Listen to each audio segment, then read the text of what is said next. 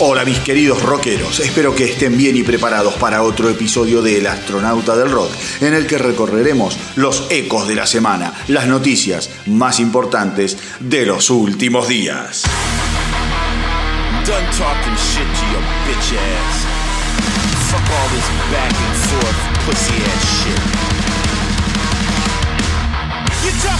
You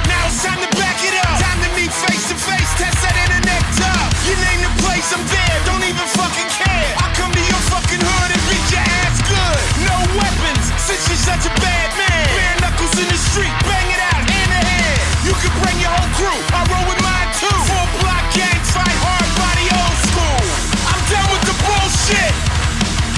I ain't fucking round no more. And if you don't show up, I'm knocking on your front door. I'm done with the bullshit. I ain't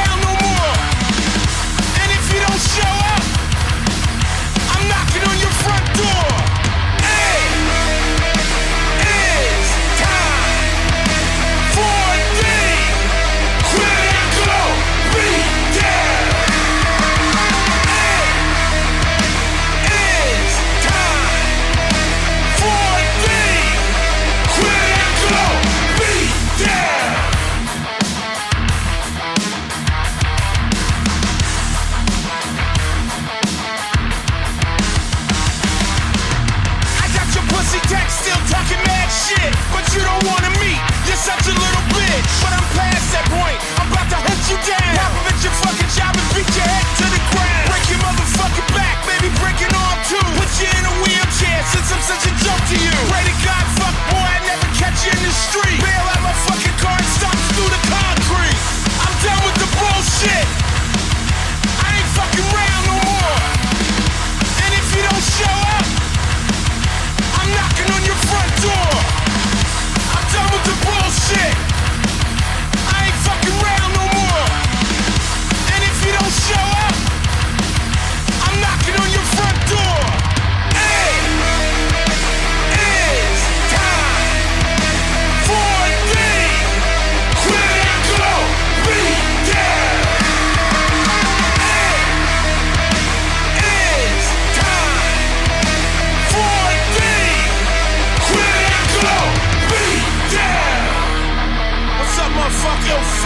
So your bitch ass showed up,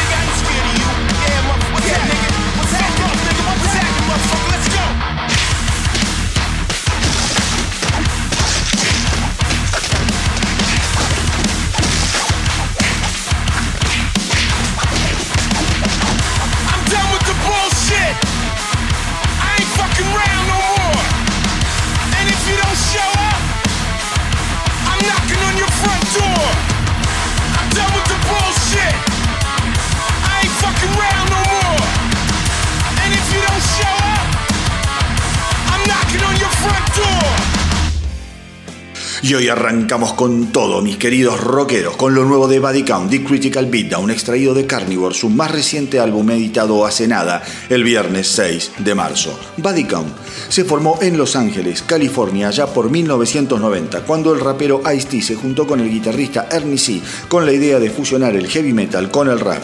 El último álbum de la banda había sido Bloodlust del año 2017 que te recomiendo lo escuches porque estaba buenísimo. Con respecto a Carnivore, lo que te puedo decir es que escuché las canciones que se fueron difundiendo como simples y adelantos del álbum y también me encantaron, son fuertes, contundentes, con ese, ese ritmo eh, bien marcado, con guitarras distorsionadas, bien al estilo clásico eh, de Body Count. Lo que voy a hacer esta semana es escucharlo todo eh, con detenimiento, escucharlo sesudamente. Y la semana que viene, en el episodio del astronauta del rock, te voy a contar qué es lo que me pareció Carnivore en su totalidad. Lo nuevo de Bodycount. En el año 1976, la banda Blue Oyster Cult editó su disco esencial. Me refiero a Angels of Fortunes, que tenía el hitazo Don't Fear the Reaper que se convirtió en un éxito instantáneo para la banda. Lo escuchaste 4.900 veces seguramente en la radio, algunos deben saber que se trata de Blue Oyster Cult y otros no tienen la más puta idea. Pero bueno, con motivo eh, de los 40 años de la edición desde, de, de, aquel álbum, el viernes 6 de marzo la banda editó Agents of Fortune Live 2016, que registra la gira de 2016 de Blue Oyster Cult en la que tocaron aquel clásico en su totalidad. La verdad, este eh, sí lo estuve escuchando, lo escuché todo y suena excelente, muy pero muy bien. Aquellos que no conocen a la banda podrían arrancar con este álbum en vivo que eh, digamos, representa todo el, aquel disco Ages of Fortunes, pero tocado eh, en directo. Es un disco bárbaro, está tocado, como les decía, a la perfección. Son músicos de primera, son músicos muy inteligentes, con canciones piolas. Así que si no conocen a Blue y Starcalt, ya es hora de que la empiecen a conocer porque ya están más cerca del arpa que de la guitarra. Así todo, es una banda que ahora acaba de firmar un contrato discográfico. Eh, y van a, este, grabar en, en, poquito tiempo más. Supongo que en los próximos meses se va a conocer lo nuevo de Blue y Starcalt. Así que vayan escuchándola porque es una banda real, realmente muy pero muy interesante. Otros que estuvieron revolviendo el cajón de los recuerdos fueron los Candlebox, ya que esta semana se produjo la reedición de su primer disco, uno de los trabajos fundamentales del grunge. Editado en 1993, el disco Candlebox vendió más de 4 millones de copias, picando al puesto número 7 de la Billboard. La banda proveniente de Seattle fue votada en 1994 como mejor banda nueva y la actuación que dieran ese año en el Festival de Woodstock fue realmente memorable. Y ahora sí te recomiendo que vayas a YouTube y trates de encontrar el Woodstock de 1994. Te vas a encontrar con esta actuación de, Candlebox que estuvo buenísima y además con eh, la actuación de esta otra banda, como era que se llamaba? Blind Melon. Blind Melon hizo algo espectacular.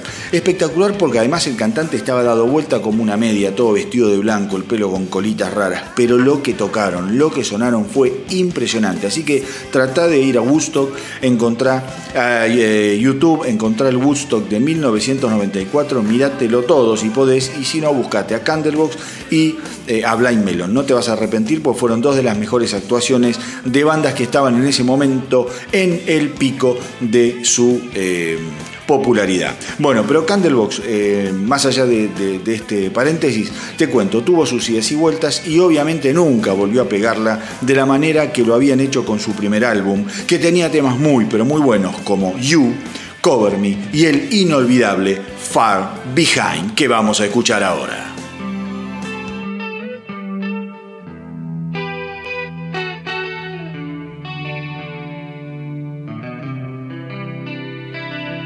maybe? Did I mean to treat you bad?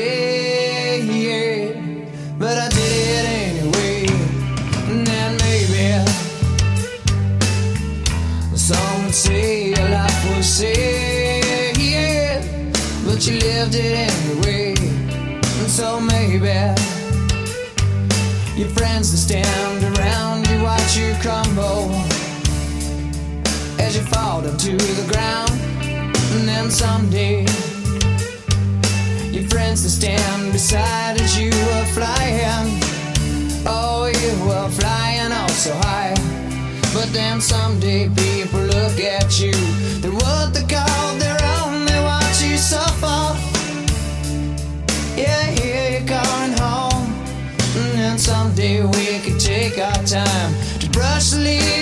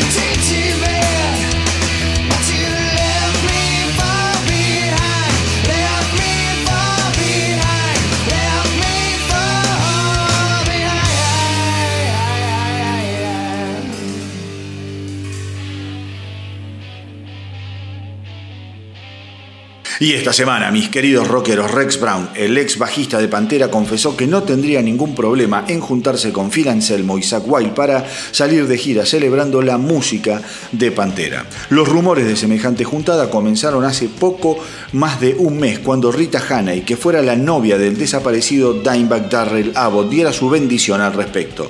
Sin embargo, como era de esperar, Rex Brown aclaró que ni él ni Anselmo dependen de los deseos de Rita Haney y que en todo caso la decisión solo está en manos de él y de Anselmo. Y fue justamente Anselmo quien el año pasado dijo que sin dudas consideraría trabajar con Rex Brown y Zach Wild, pero que en gran medida todo iba a depender de la agenda del guitarrista que tiene su propia banda, además de tocar obviamente con Ozzy Osbourne. Según Anselmo, los tres tienen la mente bien abierta a la posibilidad de honrar la historia de Pantera y el mismísimo Zach Wild afirmó que no tendría ningún problema en sumarse al proyecto. No se trata de reemplazar a nadie, dijo Wilde, sino de mantener viva la música y el legado de aquellos que ya no están entre nosotros. Con Ozzy cada noche le rendimos tributo a Randy Rose y eso no quiere decir que yo intente reemplazarlo. Pero si les parece ahora, mis queridos rockeros, vamos a escuchar algo del álbum solista de Rex Brown, uno de esos discos que se editan sin pena ni gloria, pero que cuando los escuchas te gustan y hasta te pueden llegar a partir la cabeza. Editado en 2017, Smoke on This tiene joyas como Lone Rider. Smoke on this.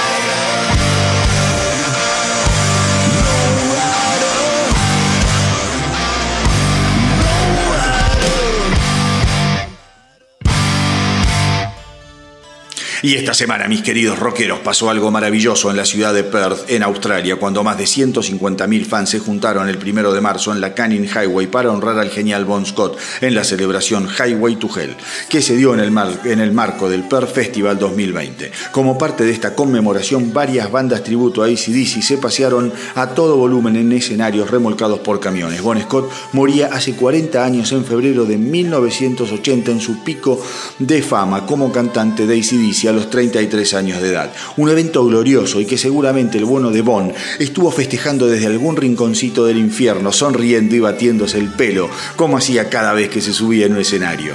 Hablar de Bon Scott es hablar de uno de esos seres irrepetibles en la historia del rock, uno de esos cantantes como los que ya no existen ni existirán lamentablemente. Un forajido encantador, un seductor permanente, mezcla de ángel y demonio, un gladiador que murió intoxicado por el alcohol cuando tenía el mundo a sus pies. Los discos que ACDC grabó con él son sin dudas lo mejor, lo más fresco y lo más crudo de la banda y que finalmente con Highway to Hell los pusiera ahí, en el podio de los más grandes, en la gatera, listos para lanzarse por la carretera a comerse el mundo a pedazos, con lo que se convertiría en un banquete que Bon Scott había dejado servido pero que no fue capaz de degustar, porque Back in Black fue eso, un salto mágico y perfecto hacia el estrellato global para el que ni ACDC ni sus fans estábamos preparados. Pero nada de eso hubiera sido posible sin el legado que Bon Scott tan pero tan bien supo construir. Vamos a recordarlo ahora con una de sus mejores canciones, de las más icónicas y de sus preferidas. Vamos con Rock and Roll Singer.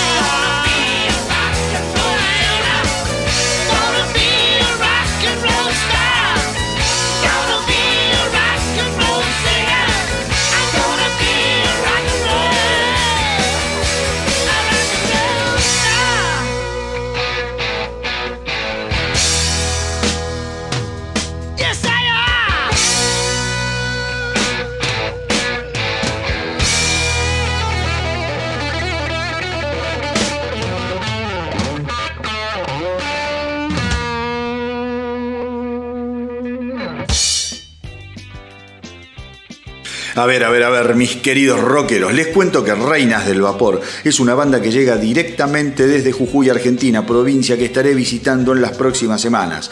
Reinas del Vapor nació en el año 2019 y despliega un sonido muy emparentado con el indie rock, ese que por momentos parece frágil, pero que en el fondo encierra una magia irresistible y bastante potente.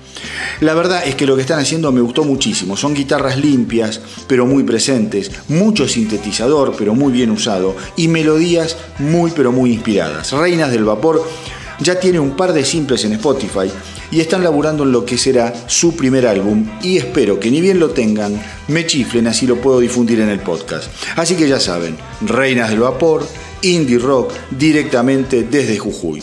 Búsquenlos en Facebook y en Instagram y tírenles la mejor onda y buena energía. Porque como yo siempre les digo, al rock lo salvamos entre todos. Y si tenés una banda o sos solista, recordá que para poder salir en el podcast simplemente tenés que mandarme tu información, fotos y música a elastronautadelrock.gmail.com elastronautadelrock.gmail.com Más fácil imposible. Así que ponete media pila y mándame todo. Y ahora sí, vamos con Reinas del Vapor y desde el sótano.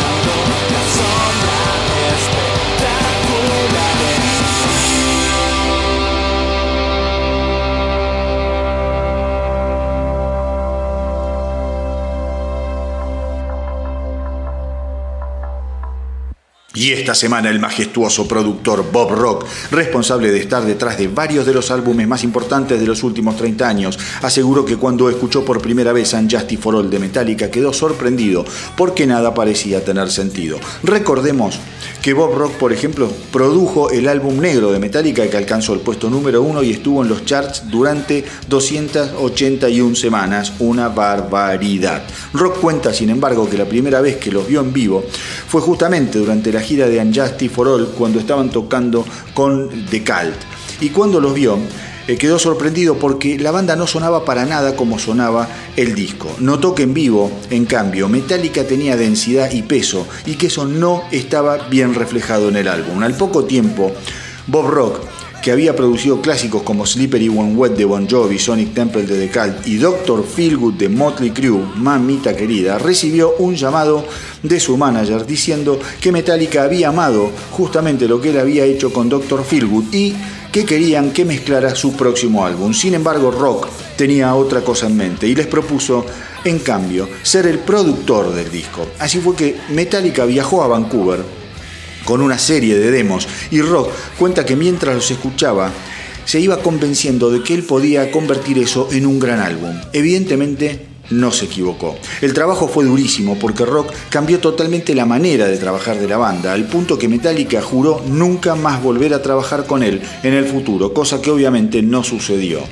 De hecho, eh, Rock trabajaría con la banda hasta la edición del controvertido Saint Anger, un disco repleto de furia y concebido en una de las etapas más negras de Metallica.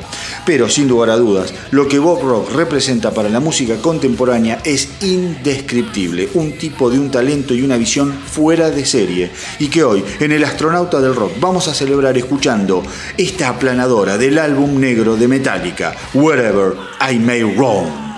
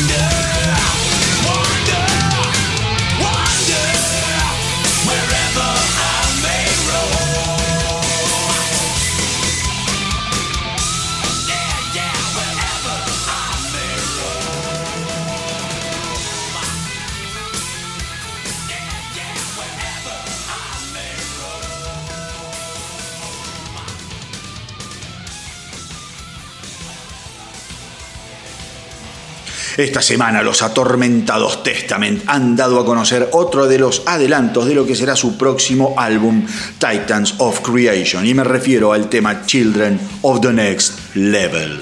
La verdad, mis queridos rockeros, yo sé que les inflo los huevos adulando a Testament, pero ¿qué quieren que les diga? El nivel que vienen teniendo estos tipos en los últimos trabajos es sensacional y tanto este simple como el anterior, Night of the Witch, lo sigue mostrando en plena forma, con canciones trabajadísimas y un sonido que no da tregua. Así que basta de hablar estupideces y vamos directamente a lo importante. Vamos a escuchar lo nuevo de Testament Children of the Next Level.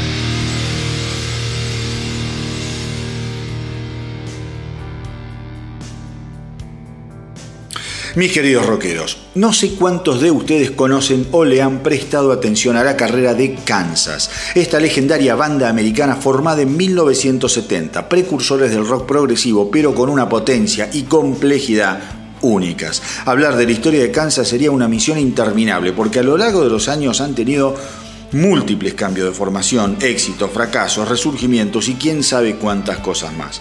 Banda que ha generado clásicos imborrables del ADN musical de las últimas cinco décadas como Carry On Wayward Son y Dust in the Wind, solo por nombrar sus dos temas más festejados. Pero Kansas tiene álbumes sofisticadísimos e imperdibles. Left Overture, Point of No Return o el clásico disco en vivo Two for the Show son trabajos que en esta vida maravillosa hay que escuchar sin lugar a dudas. Pero tampoco habría que dejar de repasar lo que fueron discos como Musky, Songs of America y Audio Visions, el álbum de 1980 que les exigió hacer un enorme esfuerzo para caer parados dentro de las preferencias de una década que al final los terminaría descartando. Sin embargo, Kansas nunca dejaría de grabar y de girar y de seguir festejando junto a sus fans una historia musical de una contundencia innegable. Actualmente Kansas se encuentra a las puertas de la edición de un nuevo álbum, The Absence of Presence. En 2016 sorprendieron a propios y ajenos, eh, luego de una sequía de 16 años con el hermosísimo y muy recomendable The Prelude Implicit, detrás del cual han girado incansablemente y la verdad es que el disco se lo merecía. Así que ya sabes, si eras fana de Kansas y por esas cosas de andar creciendo los dejaste a un costado, hacete un regalo y volvelos a escuchar. Hoy, con las redes de streaming no hay excusas para no darle una oportunidad a este tipo de bandas que tanto nos dan. Y si vos, que estás del otro lado, jamás los escuchaste y te estás preguntando de qué está hablando este viejo choto, bueno, tené paciencia, nene, estoy hablando de esto.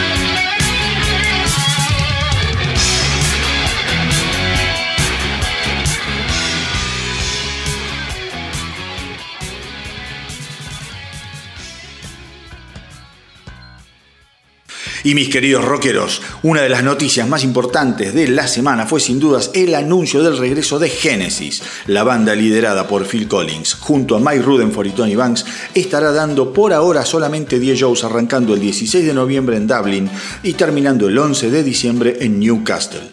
Los que no serán de la partida, como era de esperar, serán Peter Gabriel y Stevie Hackett. Y la verdad es que dudo que esto tenga algún tipo de impacto en lo que seguramente será una de las vueltas más exitosas del año, ya que esta última encarnación de Genesis, le guste a quien le guste, viene devorándose el planeta desde 1978, cuando editaran el clásico y fundamental And Then There Were Three. Collins hasta se animó a decir que más allá de que su hijo cumplirá el rol de baterista en la gira, quizá él se anime a tocar algo. Si su maltrecho cuerpo se lo permite. La verdad, un notición.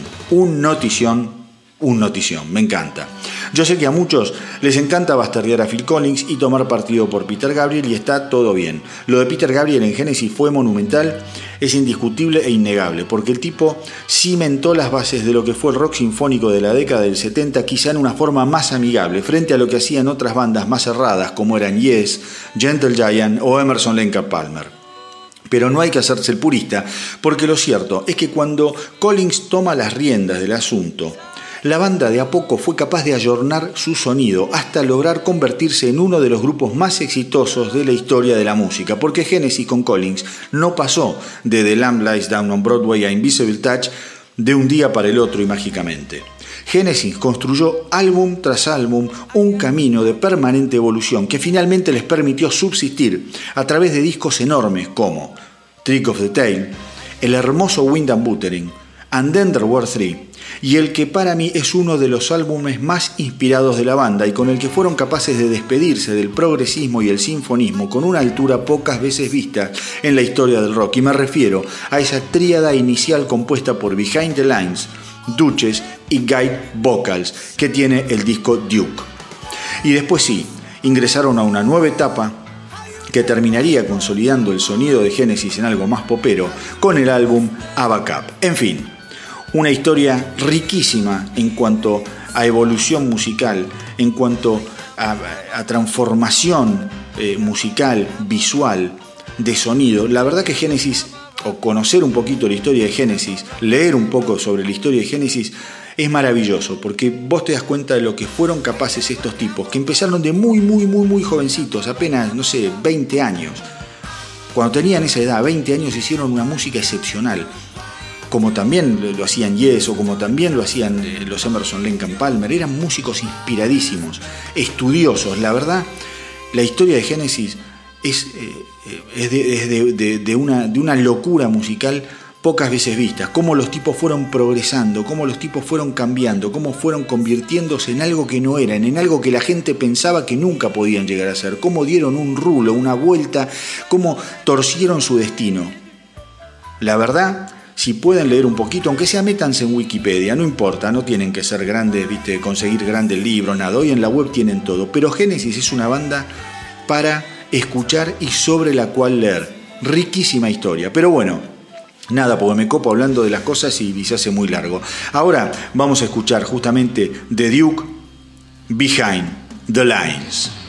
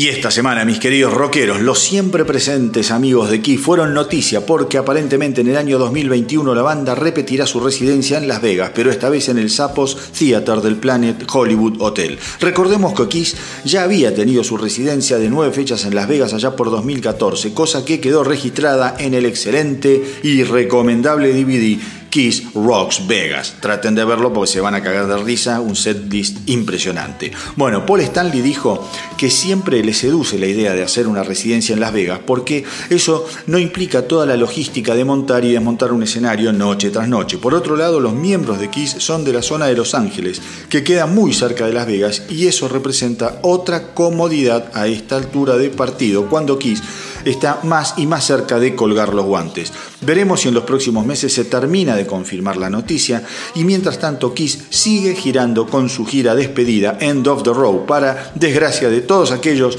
que los adoramos y que siempre creímos que eran eternos e indestructibles. Vamos ahora con Kiss y Hide Your Heart.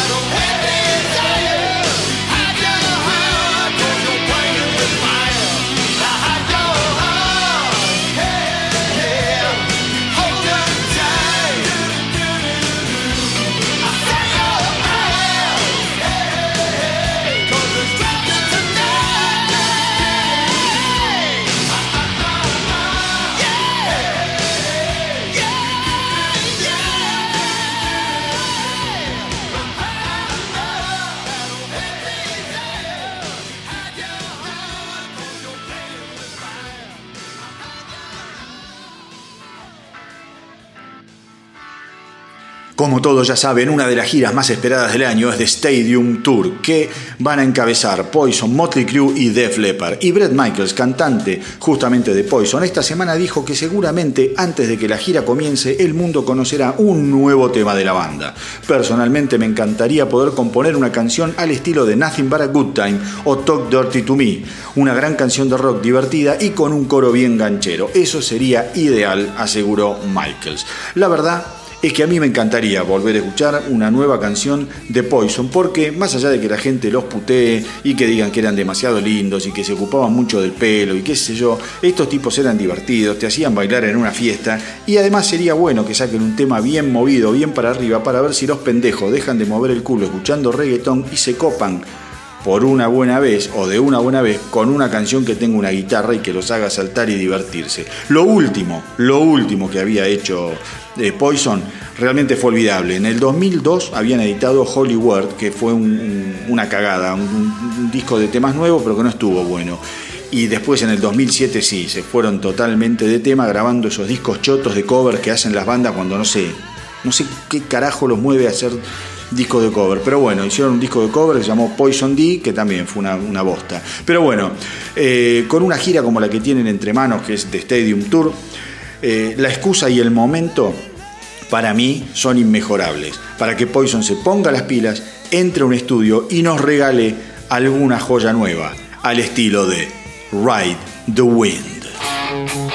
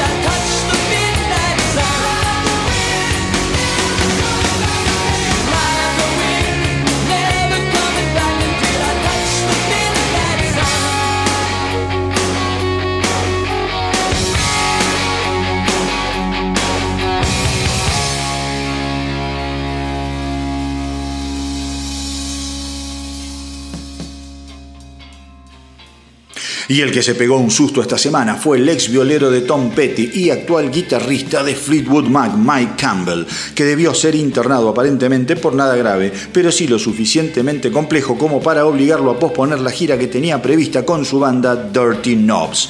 De acuerdo al mismo Campbell, más allá de lo inesperado del asunto, la buena noticia es que al final todo se resolverá sin mayores problemas. La gira se pospondrá hasta el mes de septiembre.